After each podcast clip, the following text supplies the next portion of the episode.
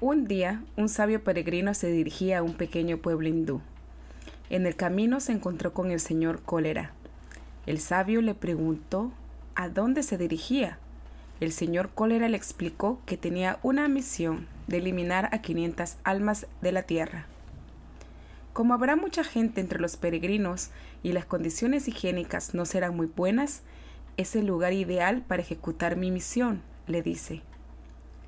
Pero cuando el sabio vuelve de su peregrinaje, piensa que el señor cólera le ha mentido, puesto que en lugar de 500 almas que le había dicho que se llevaría, se llevó 1500 y piensa, ja, si le vuelvo a ver. En ese momento se encuentra de nuevo con él y le dice, ¿y las otras mil almas? El señor cólera añade, el señor miedo también estaba allí fue él quien ha cogido las otras mil. La ignorancia engendra el miedo. El miedo engendra tensión en los músculos. La tensión de los músculos engendra dolor. Y al contrario, el conocimiento engendra serenidad y paz. La serenidad aporta calma y la relajación física impide que el dolor se extienda. Finger Strap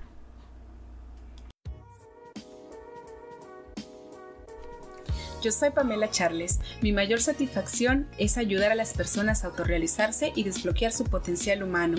Como coach transformacional y host del podcast de Vive Remarkable, elegí la misión de inspirar a miles de seguidores compartiendo las mejores conversaciones con personas fascinantes que han elevado su potencial humano, creándose una vida remarcable y reconociéndose como los únicos héroes de su vida. En cada episodio, nuestros invitados nos enseñarán a ver el mundo desde una perspectiva más positiva para ganarle a los problemas de la vida. Todos tenemos una historia que contar y ayudar a crear un mundo mejor. Bienvenidos a Vive Remarkable.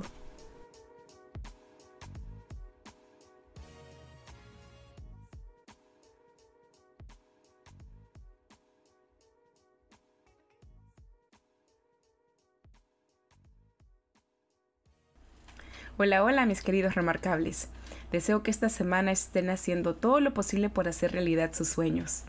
Nos toca ser pacientes y tolerantes con todos, en especial con nosotros mismos. Si sientes que esta semana no estás consiguiendo lo que te habías propuesto, sigue echando ganas. El resultado final se mide por la perseverancia y la acumulación de tus acciones. No te detengas, solo sigue para adelante, silencia tus miedos y gánale a la vida. Si prestaste atención a la pequeña historia que te conté respecto al señor cólera, te habrás dado cuenta de que la sorpresiva actitud del señor miedo fue quien eliminó a la gran cantidad de peregrinos.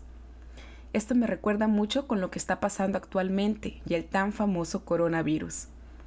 No descarto que realmente sea una enfermedad altamente contagiosa, ni que las personas que están atravesando por esta enfermedad no le estén pasando mal. El virus es real, los enfermos son reales, pero no todo lo que dice la prensa es cierto. Tenemos que recordar que la prensa comercial y los medios masivos están para llevar noticias y drama al público.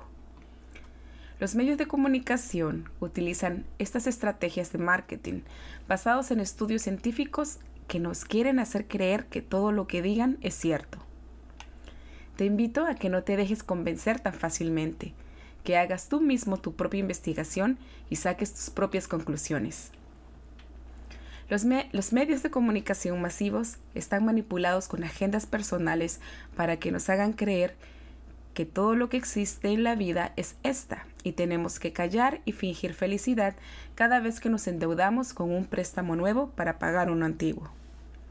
¿Por qué menciono todo esto?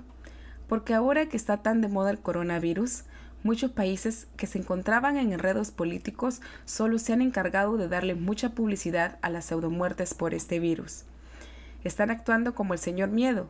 Muchos de los peregrinos están cayendo en su juego. No soy médico ni científico ni experta en el tema, pero considero que tengo sentido común para darme cuenta de que el virus es real, creado por el enredo de la naturaleza con experimentos científicos. Y nosotros somos los conejillos de indias que seguimos consumiendo productos químicos y endeudándonos con grandes sumas de dinero en los seguros de salud. Y para eso he creado este post para que medites en lo siguiente. ¿Crees que el miedo a la enfermedad puede causar más estragos que la propia enfermedad? Desde hace unos días estoy leyendo un libro muy sanador y educativo que se llama La, Metamedicina de Claudia Rainville. Si estás muy involucrado con tu crecimiento personal y sanación de emociones, estoy más de segura que ya lo has leído o al menos sabes de qué se trata. A grandes rasgos, este libro habla sobre lo que existe más allá de una aparente enfermedad. De acuerdo con la autora, que se inspiró en su trabajo personal y el trabajo del Dr. Hammer, cuenta que todas las enfermedades tienen una raíz emocional esto quiere decir que es posible que los traumas que no sanaste de pequeño o pequeña se estén manifestando en tu migraña matutina, tu dolor en las rodillas o hasta en un caso muy grave de enfermedades. Básicamente este libro está basado en la biodescodificación y altamente te recomiendo que busques más información si tienes alguna enfermedad o algún familiar o amigo que le esté pasando mal. Siempre hay una solución para todo pero tiene que haber algún esfuerzo de por medio para conseguir tu sanidad. Entiendo, es posible que digas, ay, y ahora este programa se volvió bien cheesy, o en otras palabras, bien cursi, o tal vez no creas que tus miedos son más grandes que tus propias experiencias. Pero lo es. El poder de la mente es el que crea todas las situaciones en nuestras vidas. Ya lo dijeron grandes emprendedores y filósofos de la década pasada. Todo lo que te imagines, lo malo y lo bueno, tu mente lo ejecuta. Dale Carnegie. El problema está en que vivimos rodeados de gente promedio, con problemas promedios, con metas promedio, y es por ello por lo que tenemos una vida promedio. No nos damos cuenta de que podemos dar más, no lo creemos, y si lo creemos, no lo materializamos. Ah, pero eso sí, bienvenidas todas las situaciones difíciles, ¿verdad? No nos esforzamos para pensar que las cosas malas nos pueden pasar. Eso es automático. Y después de un tiempo, si nos pasan y materializamos nuestros más grandes miedos, decimos que eso es algo normal. Te cuento qué es lo que pasa contigo. Cuando empiezas a alimentar tus pensamientos de miedo, imprimes ese miedo a tus células. Entonces, el campo vibratorio de tus átomos emite una resonancia que tiende a traer hacia ti lo que más temes. Si has pasado por la etapa de la niñez, en la cual estoy muy segura, seguro que conoces a Mickey Mouse y a todo su clan. Ellos son muy lindos y tiernos en la pantalla, ¿verdad? El creador Walt Disney se inspiró en la creación de Mickey Mouse cuando vio pasar un ratón en su oficina. ¿Te imaginas ver pasar un ratón y que de ahí nazca algo mágico que lo hizo millonario? Lamentablemente, si eso hubiera sido mi oportunidad de hacerme millonaria, la hubiera perdido totalmente. Me muero de miedo por los ratones.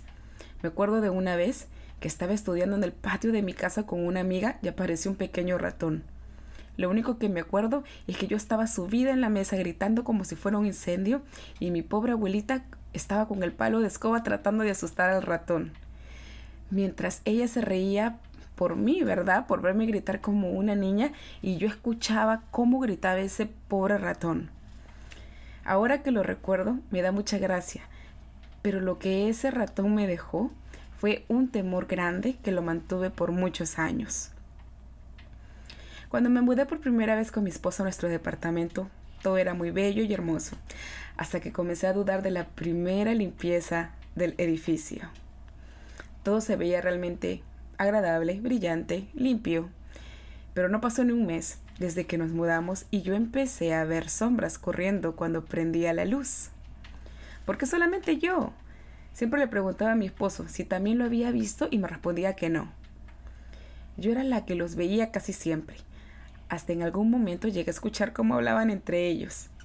Llamé a mantenimiento tres veces y junto con mi esposo no encontraron nada. Al menos eso fue lo que me dijeron hasta que por fin, después de varios meses y nuevas llamadas al técnico de mantenimiento, encontraron un pequeño agujero que era el posible escondite de este pequeño ratón.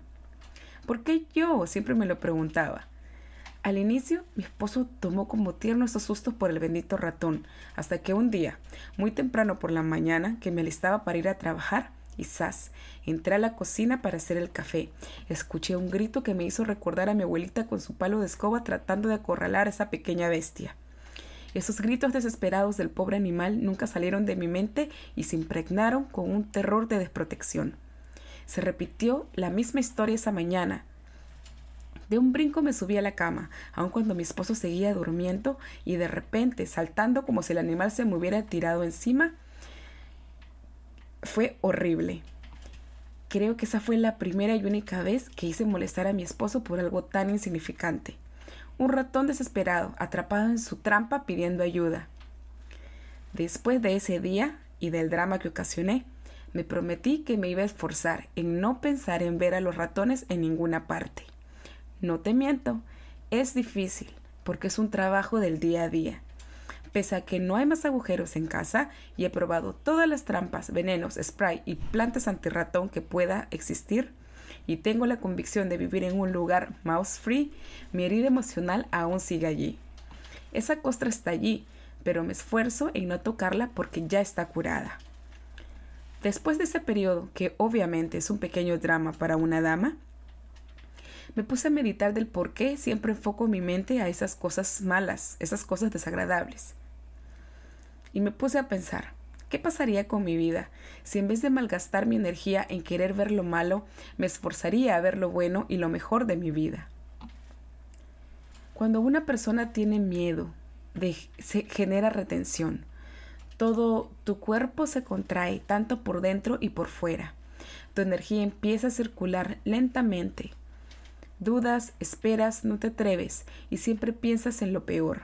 Te sientes mal, tienes palpitaciones, dolor de cabeza, porque te preocupas por lo que pueda pasar. Empieza el dolor de piernas porque te da miedo avanzar. Entra en juego tu nervio ciático porque te da miedo de lo que puede pasar en el futuro. Te contraes, totalmente te contraes tanto que puedes estreñirte porque tienes miedo de soltar.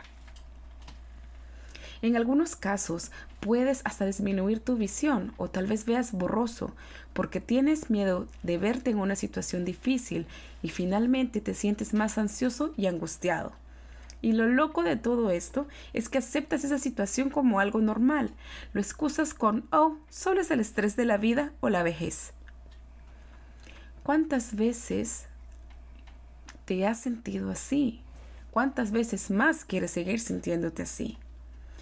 Creyendo que eres tú contra el mundo, pensando que vivir con miedo, ansiedad y angustia es parte normal de vivir. Acepto.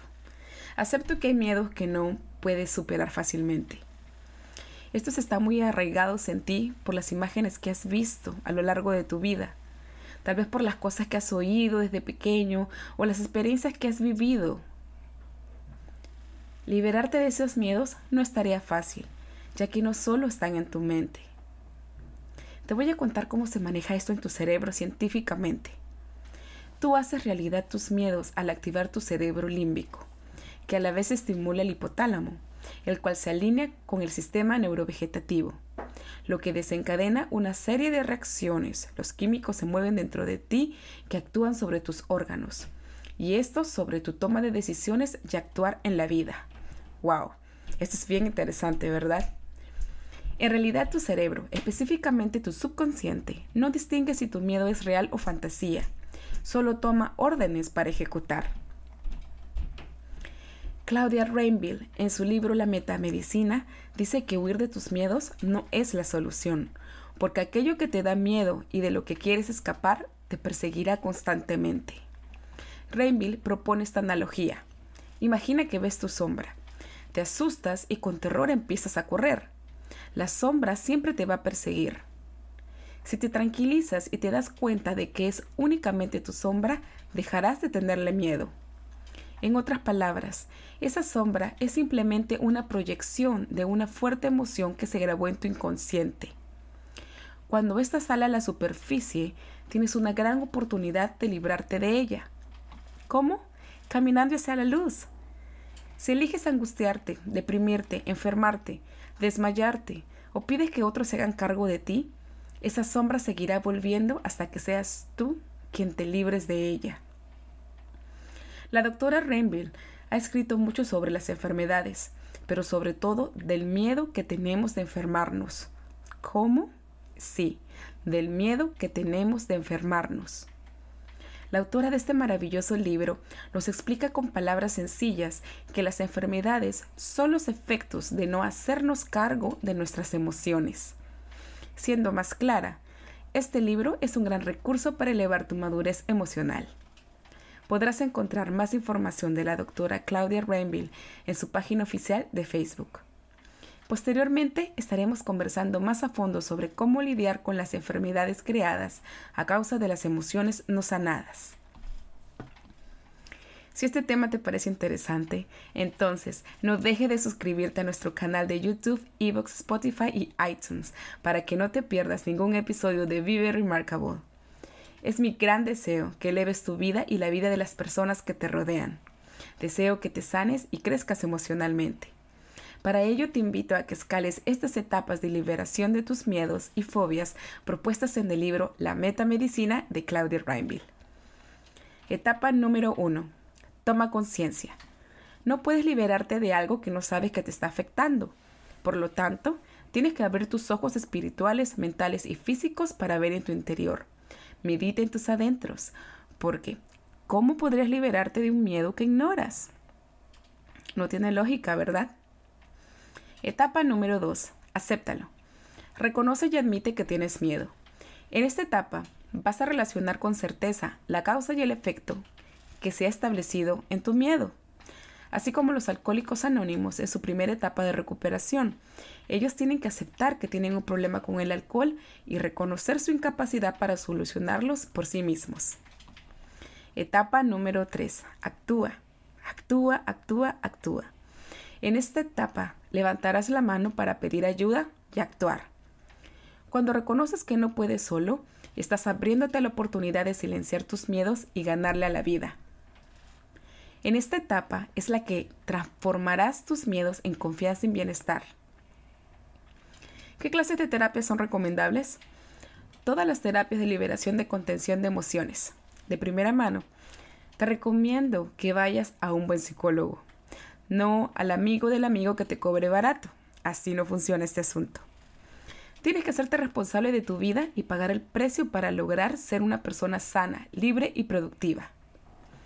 Otras terapias alternativas que van de la mano con un buen diagnóstico psicológico son el coaching de vida, la facilitación en constelaciones familiares, la terapia Hetzal, meditación, yoga, hacer ejercicios y sobre todo sobre todo, rodearte de personas que te ayuden a superar tus temores. Lee libros, escucha voces que te levanten el ánimo, como este maravilloso podcast de Vive Remarkable. Participa en nuestra comunidad virtual para que conozcas a personas ordinarias haciendo lo extraordinario y sobre todo, muévete, muévete. Mientras más te muevas a salirte de este estado, el miedo se irá desvaneciendo y vivirás una vida brillante. Recuerda que no estás solo en esto. Vive Remarkable está comprometido a desafiar tu mente e inspirar tu espíritu para que vivas al máximo, construyendo un legado digno de admirar. Todos tenemos una historia que contar y ayudar a crear un mundo mejor. Inspira a otros y recuerda que solo tú tienes el poder de crearte la vida que sueñas. Llénate de energía positiva. Eleva la vida de la gente de tu vida. Inspírate y comparte esta increíble información. Encuéntranos en Facebook como Vive Remarkable y en Instagram como vive.remarkable. Escúchenos en YouTube, Evox, iTunes y Spotify con nuevos episodios cada semana. Hasta un próximo episodio.